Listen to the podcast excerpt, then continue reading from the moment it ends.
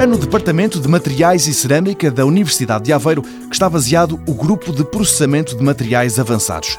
José Maria Ferreira é o responsável pela investigação levada a cabo por esta equipa. Trabalho, diz, não tem faltado. Nós trabalhamos com muitos materiais, não é? Mas uh, nos últimos anos temos vindo a dar um peso cada vez maior aos materiais para a saúde mas trabalhamos com materiais funcionais, materiais ferroelétricos, piezoelétricos, temos vindo a fazer coisas que ninguém até agora fez, nomeadamente arranjos de pilares com dimensões à escala micra e com razões de aspecto muito elevadas. É na área da saúde que estes engenheiros se têm concentrado e, claro, explica o professor José Maria Ferreira, estes pilares nada têm a ver com a construção. Estamos a falar de dispositivos que se usam, por exemplo, nos aparelhos de ecografia.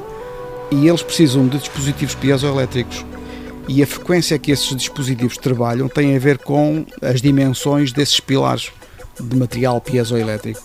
E portanto, estou a falar em, em dimensões à escala micro, ou seja, mil vezes ou cem vezes inferior a um milímetro. E portanto, esses pilares são de difícil fabrico e nós conseguimos fazer isso a partir das nossas suspensões, usando os nossos processos de fabrico. Mas o grupo de processamento de materiais avançados tem mais avanços para mostrar. Estamos a trabalhar com outros materiais funcionais em meio aquoso que também ninguém conseguiu até agora fazer. Nós estamos, aliás, a submeter alguns artigos nesta fase, reportando uh, resultados nessa área.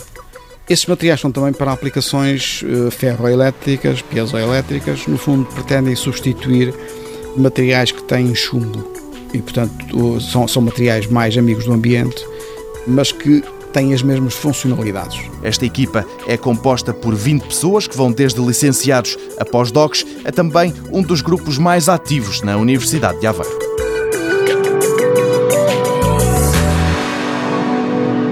Mundo Novo, um programa do Concurso Nacional de Inovação BSTSF.